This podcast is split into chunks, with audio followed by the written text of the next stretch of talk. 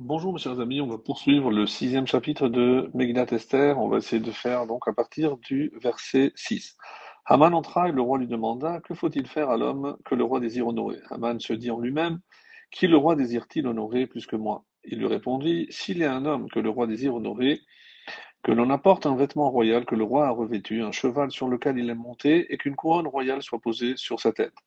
Que l'on remette le vêtement et le cheval à l'un des seigneurs du roi, aux hauts dignitaires, qu'ils en revêtent l'homme que le roi désire honorer, qu'ils le promènent à cheval sur la place de la ville en criant devant lui Voilà ce que l'on fait à l'homme que le roi veut honorer.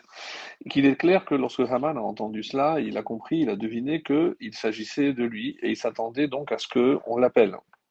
C'est pour ça qu'il n'a pas attendu euh, d'être invité, il a juste, il est, il est rentré directement.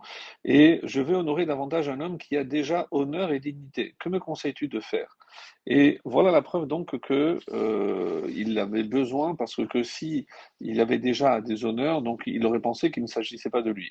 Donc euh, c'est pour ça que euh, on nous dit quel honneur et quelle dignité a-t-on décerné à Mardoché pour cela, ce qui veut dire qu'il méritait les deux choses. Or maintenant il parle uniquement d'honneur et pas de dignité. Alors par précaution, le Haman a décidé de ne proposer que quelques marques d'honneur, même s'il était convaincu qu'il s'agissait de lui-même pour évidemment ne pas paraître un peu trop, euh, on, va dire, euh, abusif. Il ne pouvait pas abuser de la, gentillesse du roi. Aman répondit au roi, si c'est un homme que le roi veut honorer, eh ben, sur ma vie, il doit s'agir de quelqu'un d'important qui mérite beaucoup d'honneur. L'homme que le roi désire honorer est un homme qui, étant nommé Ish, jouit déjà de considération. Il ne s'agit pas donc euh, de s'acquitter d'une dette envers lui, mais de la volonté du roi de l'honorer, même s'il ne lui doit rien. Alors, euh, il a dit par la suite, il faut donc qu'on prenne un habit neuf d'avant le couronnement, mais qui est un habit royal que le roi a déjà porté. Ensuite, il faut prendre un cheval que montait le roi le jour de, son couronnement, ainsi qu'une euh, couronne que le roi a déjà utilisée et euh, que l'on prenne également donc la couronne que le roi a posée sur la tête le jour de son couronnement, et que ces vêtements soient confiés à l'un des seigneurs du roi, continue euh, Haman, parmi les plus hauts dignitaires, que ceux-ci remettent à ceux qui doivent habiller l'homme que le roi désire honorer. Et il est d'usage en Perse que celui qui portait l'habit royal et chevauchait le cheval du roi avait le droit d'agir comme bon lui semblait.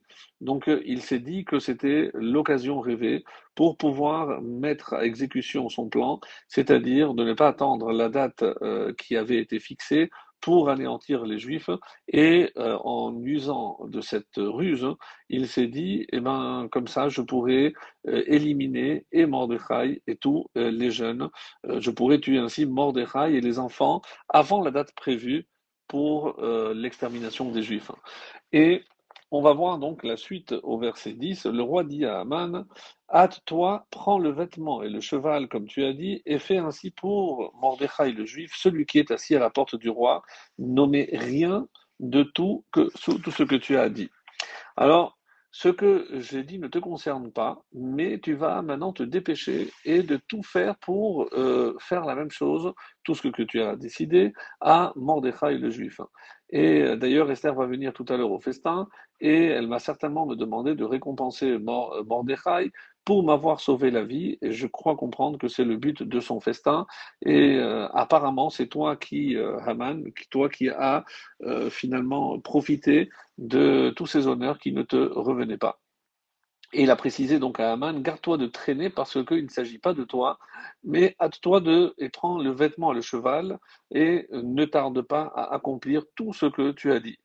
Alors, euh, Haman a répliqué, Majesté, j'ignore qui est ce Mordechai. Mordechai le juif, il y en a beaucoup. Euh, je ne sais pas de quelle porte. Écoutez, moi je suis prêt à vous donner euh, 10 000 talents d'argent, mais ne me faites pas cette, euh, ce déshonneur. Alors il lui dit, tu sais très bien de qui il s'agit, ne fais pas semblant et ne tarde pas et va tout de suite accomplir tout ce que tu m'as dit.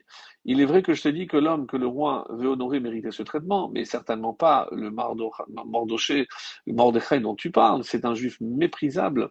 Euh, je te rappelle qu'il n'a pas écouté euh, lorsque tu as donné l'ordre de se prosterner devant moi, euh, c'est même pas quelqu'un de riche, c'est ça, ça va être très très mal vu pour toi, c'est quelqu'un de pauvre. euh, tout ce que tu viens de sortir de ta bouche aussi doit être fait. Pourquoi? Parce qu'il lui a dit, mais tu n'as pas besoin euh, de le faire, il serait plus content si tu lui ouvrais un village ou un commerce. Et il lui a dit, tu vas aussi rajouter ça dans ta liste de tout ce que tu dois donner à Mordechai.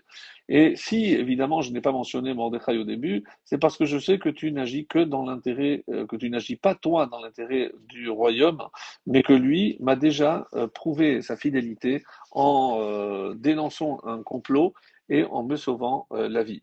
Alors, euh, sa potence, euh, il dit mais j'avais déjà prévu une potence pour lui, elle est chez moi, et toi maintenant tu cherches à le mettre au-dessus de moi.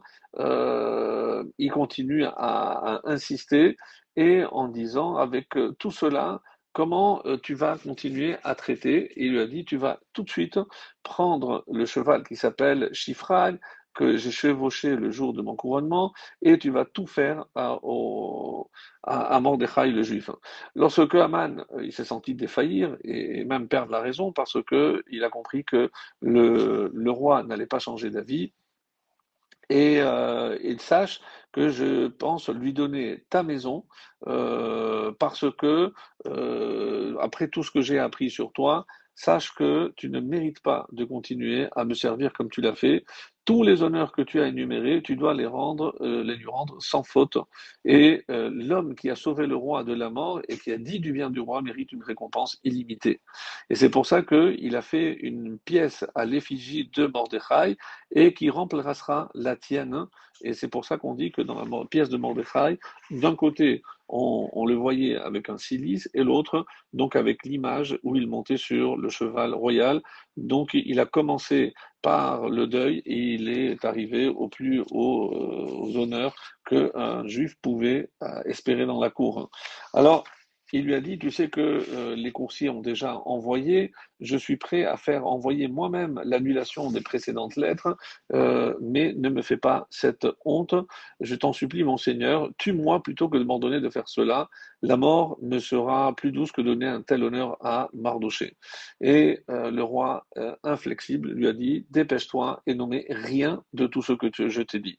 Et donc, comment Assuérus, qui hissé les, Juifs plus que Haman, comme on l'avait déjà vu, ben, comment il a euh, fait une volte-face euh, tellement impressionnante pour se retourner contre Haman et décerner ainsi tous les honneurs à Mordechai.